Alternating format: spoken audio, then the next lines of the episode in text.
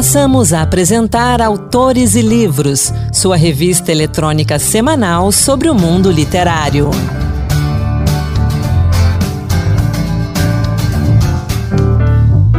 Seja bem-vindo a mais um Autores e Livros. Hoje vamos falar de racismo, retomada da vida após uma tragédia e aventuras no tempo. Vamos falar também da nostalgia na poesia. Sou Anderson Mendanha e vamos juntos. Marrom e Amarelo, de Paulo Scott, fala de racismo e de colorismo, que é uma forma de diferenciar a cor da pele da pessoa negra e, por meio desta separação, determinar como ela deve ser tratada. A gente sabe mais sobre esse livro na dica de leitura de Raquel Teixeira. Um livro em destaque. Eu sou Raquel Teixeira e hoje trago como dica de leitura um romance impactante sobre dois irmãos marcados pela discriminação racial no Brasil.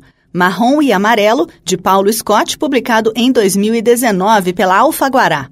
Os irmãos Federico e Lourenço são muito diferentes. Federico, um ano mais velho, é grande, calado e carrega uma raiva latente. Lourenço é bonito, joga basquete e é muito gente boa. Federico é claro, de cabelos lambidos, Lourenço é preto. Filhos de pai preto, célebre diretor-geral do Instituto de Perícia do Rio Grande do Sul, eles crescem sob a pressão da discriminação racial. Lourenço tenta enfrentá-la com naturalidade e Federico se torna um incansável ativista das questões raciais. Federico, narrador dessa história, foi moldado na violência dos subúrbios de Porto Alegre e carrega uma dor que vem da incompletude nas relações amorosas, sobretudo dos enfrentamentos raciais em que não conseguiu se posicionar como achava que deveria. Agora, com 49 anos, é chamado para uma comissão em Brasília instituída pelo novo governo para discutir o preenchimento das cotas raciais nas universidades.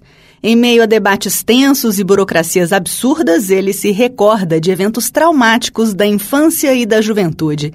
E as lembranças agora voltam para acossá-lo. Marrom e Amarelo é um livro que retrata diferentes aspectos de um Brasil distópico, conflagrado da inércia do comando político à crônica tensão racial de toda a sociedade. É um romance preciso que nos faz mergulhar nos abismos expostos do país. Volto a destacar, é um livro sobre racismo. O racismo que aparece todo dia na vida de milhões de brasileiros, em todas as suas formas, e que impregna a nossa sociedade. É um livro muito forte, que trata também de relacionamentos familiares e segredos. E eu encerro com a leitura do início de Marrom e Amarelo, de Paulo Scott.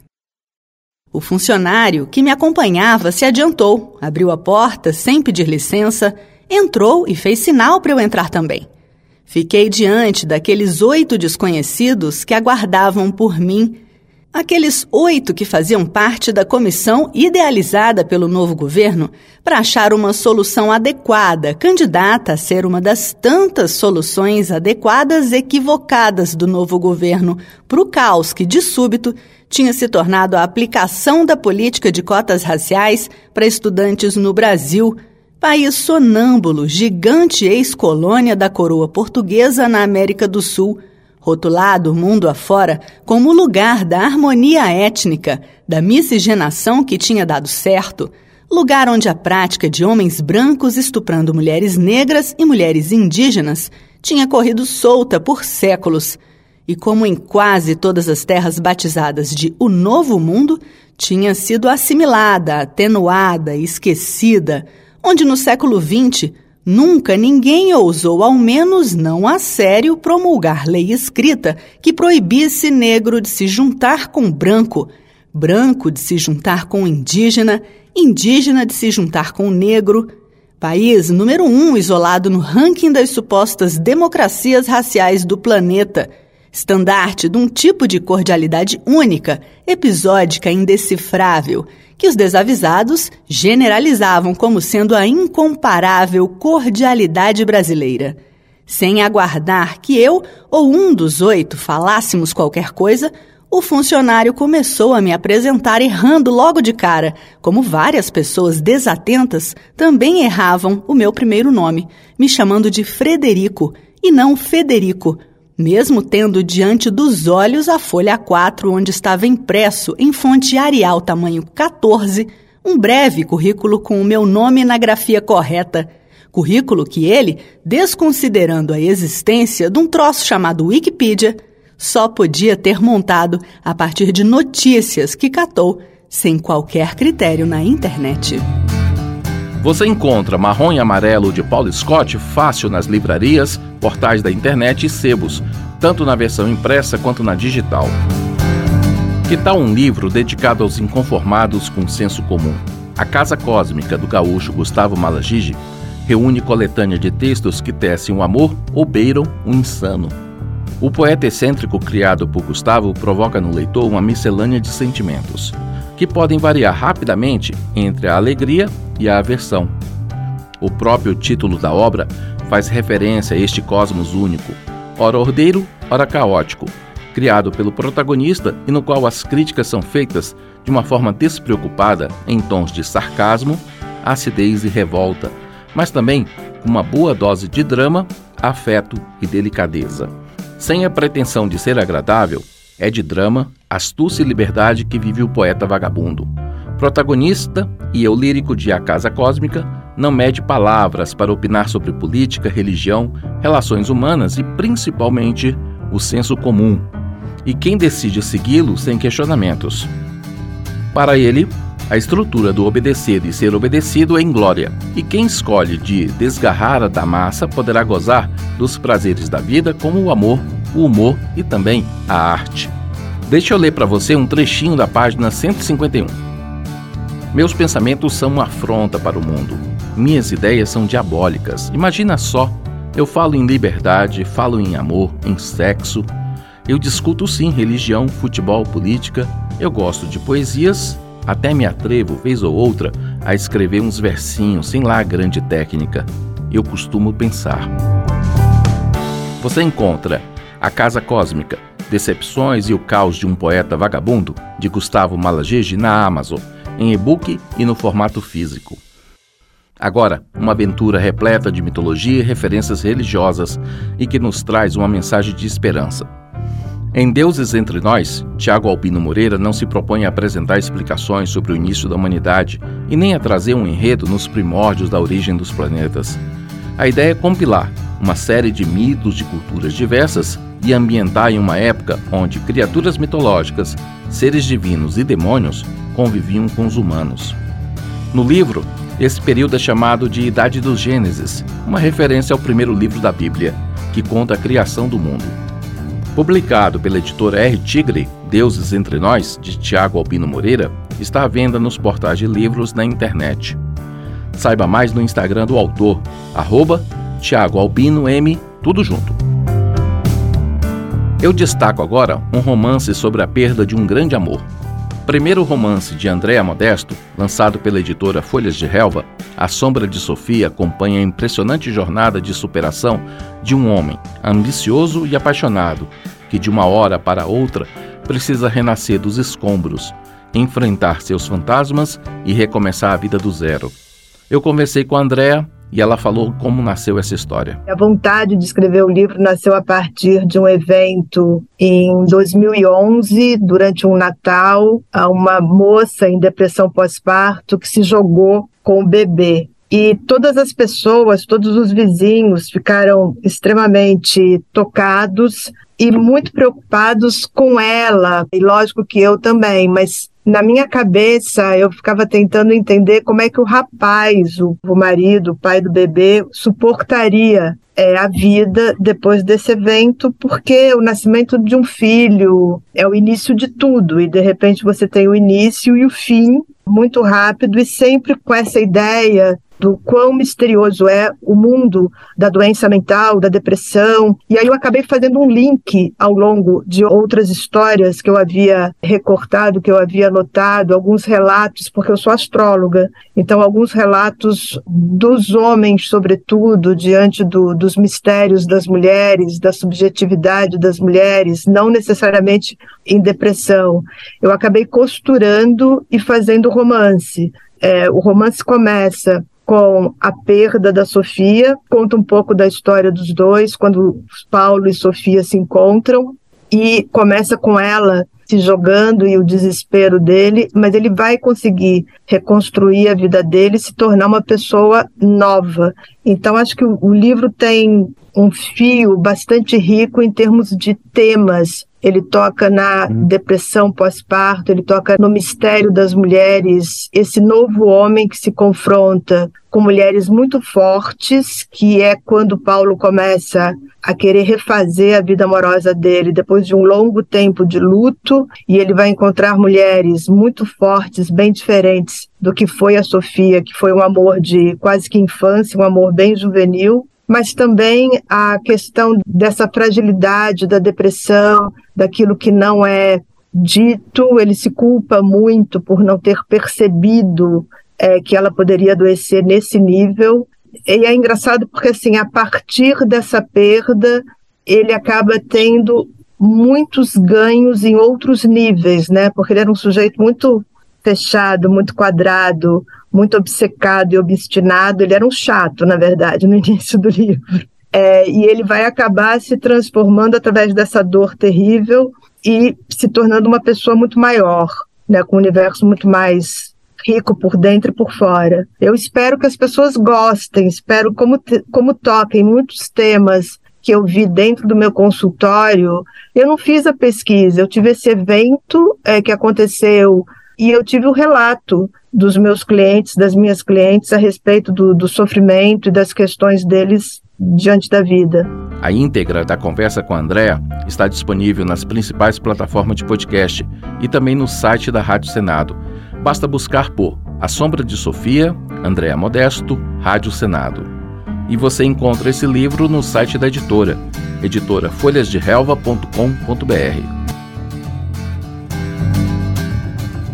e chegou a hora da entrevista da semana. Hoje, vamos falar de um livro que mistura futebol e muitas aventuras. Na ficção, No Tempo que o Rei Jogava, a Mauri Marcondes une a admiração pelo Rei Pelé e o poder da amizade em uma viagem pelo tempo. Entrevista. A Mauri, bem-vindo ao Autores e Livros. Obrigado pelo convite, é uma imensa satisfação estar aqui para falar um pouco do meu trabalho. A Mauri, antes da gente falar do livro e da literatura, vamos falar do Pelé. Quem é o rei do futebol para você? Ah, o rei do futebol é, representa tudo, eu acredito, para uma pra décadas e décadas aí, né? Eu desde criança que eu vejo falar do Pelé, e ele é, é, o, é o máximo, né, no futebol. Eu acredito que não, nunca vai ter alguém tão grandioso quanto ele que chegou até a parar aí duas guerras para assistirem ele jogando. Isso acho que nunca mais vai acontecer. Não mesmo, o Pelé é um ícone na nossa história, nunca vai ser esquecido. E vamos falar desse livro então? Apresenta pra gente no tempo que o rei jogava. Fala mais sobre esse livro pra gente. Então, a, o Léo e a Luciana, eles ficam órfãos logo no começo do, do livro ali. Eles tiveram a perder a mãe de uma forma meio estranha ali. E eles vão morar com a tia, a avó que eles nem conheciam ainda, lá no interior, é, no litoral paulista. E foi lá que eles acabaram encontrando essa máquina do tempo ali, escondida num porão. E eles acabaram, casualmente, né? Ele nem sabia que era uma máquina do tempo, ele nem imaginava que fosse, e casualmente acabaram indo parar justamente no, em 1969, na época que o Pelé ainda estava no auge de sua carreira. E foi ali que eles é, o, Pelé, o, Léo, como ele era um fãzaço do, do, do, Pelé, ele quis assistir um jogo do, do Pelé, né, na Vila Belmiro ali. Só que antes eles acabaram se envolvendo com, com um assassino ali e tiveram que se, se verem louco ali para escapar desse cara, para depois, com o tempo, conseguir assistir o jogo. Acho que nenhum de nós viu o Pelé jogar assim, né, no campo de futebol. A gente viu pela TV, pelos vídeos. É, como é que nasceu esse personagem, o Léo, assim, fã do Pelé? Ah, eu acho que é um pouco de mim mesmo, né? Eu sempre fui fã do Pelé, sempre desde criança, sempre vi falar do Pelé, de um tempo que, que a gente nem televisão não tinha em casa ainda. A gente já via falar do Pelé, isso, Pelé, aquilo, e eu via falar no rádio, as pessoas comentavam, e televisão a gente não tinha. Eu morava na zona rural, e éramos muito pobres naquela época lá, que muito mal tinha um rádio que ligava de vez em quando, porque ele era pilha e a pilha custava caro. para nossas finanças. Então, eu sempre cresci sendo fã do Pelé mesmo, tem, nunca tê-lo visto jogando nem pela televisão, nem pelo vídeo, né? E depois, quando agora que eu comecei a escrever ficção ali, foi meu filho que sugeriu escrever uma, uma história onde os personagens voltassem no tempo ali que o Pelé jogava. E eu achei interessante a ideia dele, e depois de alguns anos eu, eu coloquei no papel essa ideia. Então, essa história nasceu da sugestão do seu filho de se criar uma, uma viagem no tempo. E aí, depois, como é que foi desenvolver os personagens, a escrita? Deu muito trabalho para escrever esse livro? Ah, eu levei quase um ano, né, para escrever, porque a minha escrita a gente vai escrevendo aos pouquinhos ali como como montar uma coxa de retalho, ou talvez até como construir uma casa, tijolinho por tijolinho. Ele não vou dizer que deu muito trabalho, foi até fácil, mas uh, foi devagar, porque é por causa do tempo mesmo, né? Você vai escrevendo conforme você tem tempo, tem disposição, disposição mesmo para escrever, que nem sempre você tem, né? O meu uhum. trabalho normal mesmo é de pedreiro. E às vezes chega de tarde cansado, tá com umas ideias na cabeça, mas não não tá com aquela disposição para colocar no papel. Então, é, eu diria que foi fácil. Eu, eu, eu, gostei muito de ter escrito. Foi, foi uma viagem para mim primeira, primeiro lugar. Eu tinha essa pergunta aqui já marcada, você já começou a responder, mas fala um pouquinho mais dessa, dessas dificuldades de conciliar a literatura com o trabalho do dia a dia. É, você chega em casa às vezes cansado, não tem condições de colocar as ideias no papel. Que horas que você costuma escrever? Como é que é o seu ritmo de escrita? E também quais seus autores preferidos?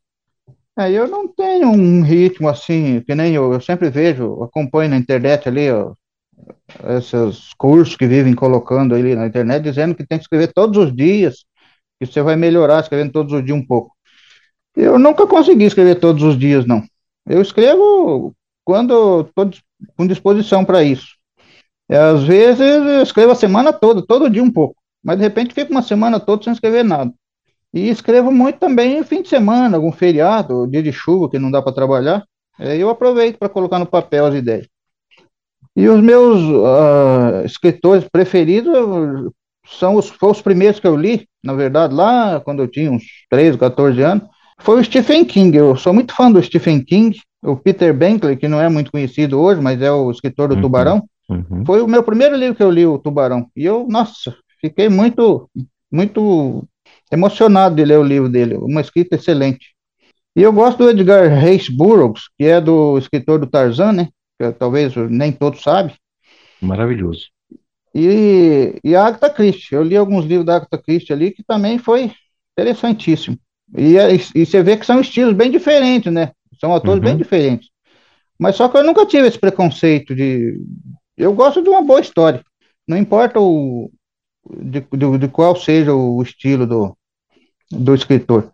E dos autores nacionais, eu, eu, li alguns livros do José de Alencar, do Jorge Amado, o Paulo Coelho, eu li quase todos os livros dele, que é já um autor mais recente, né? E, o, e a coleção, aquela coleção Vagalume, eu li muitos livros daquela coleção Vagalume.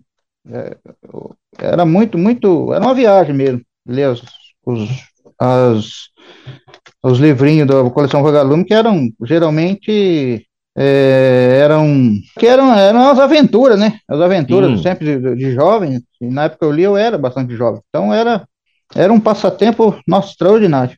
Aliás, bom que você comentar sobre a coleção Vagalume, que minha primeira impressão ao ler o teu livro foi justamente, opa, essa aqui é uma história da coleção Vagalume. Você já pensou nisso na hora que estava escrevendo, voltado ali para os jovens? Pois é, eu, eu, também fiquei com essa impressão que falei seria um livro é, ótimo para ser publicado na coleção Vagalume, se ainda existisse hoje. E eu acho que, de certa forma, eu fui influenciado pela coleção Vagalume, porque eu, é muito, tem alguma semelhança mesmo, né? A Mauri, você já está no seu quinto livro, né? Como é que você deixou de ser leitor e resolveu começar a escrever também? Como é que foi dado o primeiro passo lá atrás? Ah, isso já começou a sei lá, eu tinha acho que uns 15, 16 anos, eu, eu já lia muito, eu lia de tudo, né? Eu lia revista em quadrinhos também, que foi onde que eu comecei, foi lendo revista em quadrinhos, de super-herói, de, de faroeste, E começou, eu comecei a ter algumas ideias e assim, essa vontade de colocar no papel, a, escrever minha própria história. E foi assim que começou. Só que eu, como eu não tenho, não, não, não, não fui muito na escola, no início ali, eu não tinha um, um, uma formação, né? E eu comecei a escrever, a, a, treinar ali aos poucos. No início ali eu não conseguia escrever uma página, ali já acabava as ideias, né? Você não conseguia desenvolver nada. E foi ao longo de muitos anos que eu fui treinando e treinando e querendo escrever até que consegui escrever um livro inteiro. Foi, foi muita paciência. Ou seja, na paciência, na persistência e também acredito que muito na leitura, né? Leitura ah, sim, e escrita. Com certeza. E foi a leitura que me, me, me possibilitou essa, essa chance de, de ser um escritor hoje. A Mauri, para a gente encerrar, esse livro é um livro divertido, voltado para os jovens, com muita aventura. É, o Pelé tem um destaque ali, como a gente já falou, um ícone do Brasil mundo afora. Você acha importante trabalhar esses personagens marcantes da nossa história para os jovens? Ah, eu acredito que sim. É, é um modo de, de manter vivo até a lenda do, desses personagens de nossa história. E ao mesmo tempo ele, ele dá um pouco de. valoriza, né? A, a escrita da gente também. E a gente tem a chance de falar um pouco deles, né? Então, Mauri, onde é que o nosso ouvinte pode conhecer um pouco mais do seu trabalho? Você tem um Instagram, está em alguma rede social? Ah, sim, eu tenho, eu tenho o Instagram, escritor.amauri.marcondes, e tem o site, amaurimarcondes.com.br. Quem quiser saber mais do, sobre meus livros, e sobre, ali no, no, no, meu site eu coloco algumas, tem alguns contos e, e artigos ali. Quem quiser conhecer um pouco sobre a minha escrita, é só entrar lá, amaurimarcondes.com.br. Amauri, muito obrigado pela conversa aqui, pela sua presença no Autores e Livros. E como eu costumo encerrar, eu deixo o convite. Quando você tiver outra história, volta para a gente continuar conversando. Ah, com certeza. Entrarei em contato. E, e vai haver, com certeza. Obrigado. Obrigado pela oportunidade de falar um pouco sobre o livro e minha história. Você encontra No Tempo que o Rei Jogava, de Amaury Marcondes, nas livrarias, portais de livros e no site da editora, editoratelha.com.br. E a poesia sempre tem seu espaço garantido aqui no Autores e Livros. No Encantos Diversos de hoje, Marluce Ribeiro nos traz a nostalgia na poesia. Encantos Diversos Poemas que tocam. Olá, hoje o Encantos Diversos traz para você poemas inspirados na nostalgia, compostos por autores lusitanos. Sobre o tema, a poetisa portuguesa Flor Bela Espanca, que viveu de 1894 a 1930, compôs Nostalgia, poema presente no livro Charneca em Flor. Nesse país de lenda que me encanta, ficaram meus brocados que despi e as joias que pelas aias reparti, como outras rosas de rainha santa tanta opala que eu tinha, tanta, tanta, foi por lá que as semeei e que as perdi. Mostre-me esse país onde eu nasci, mostre-me o reino de que eu sou infanta. O meu país de sonho, de ansiedade, não sei se esta quimera que me assombra é feita de mentira ou de verdade. Quero voltar, não sei por onde vim. Ah, não ser mais que a sombra de uma sombra por entre tanta sombra igual a mim. Também inspirado na temática, o poeta e ensaísta português Antônio Forte Salvado, que viveu de 1936 a 2023, escreveu Nostalgia, publicado na obra intitulada Tropos. A pequena flor, só que além nasceu, sonhou ser maior, nada lhe valeu. Na cova esquecida, sol que desejou, não abafejou, bastarda da vida e era flor urgente, esquecida, imperfeita, de uma dor silente, ali jaz desfeita. Igualmente inspirada nesse estado melancólico provocado pela saudade, a poetisa portuguesa Maria Fernanda Teles de Castro e Quadros Ferro, que viveu de 1900 a 1994, compôs Silêncio, Nostalgia, parte da obra 39 Poemas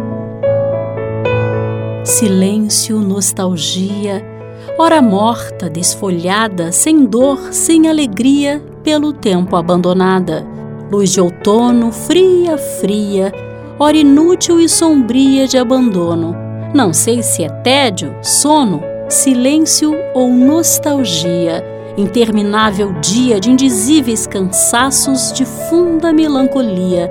Sem rumo para os meus passos, para que servem meus braços nesta noite fria, fria? Agora você ouve Alcide Gerardi, autor do bolero Nostalgia. Nostalgia ao romper da aurora,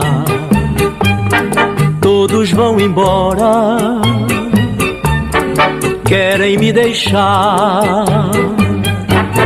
Nasce o dia, vem a claridade, e eu pela cidade a perambular. O amor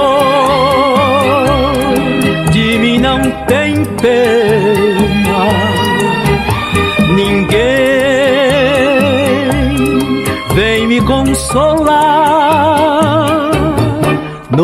Nostalgia, sigo pelo mundo como um vagabundo a te acompanhar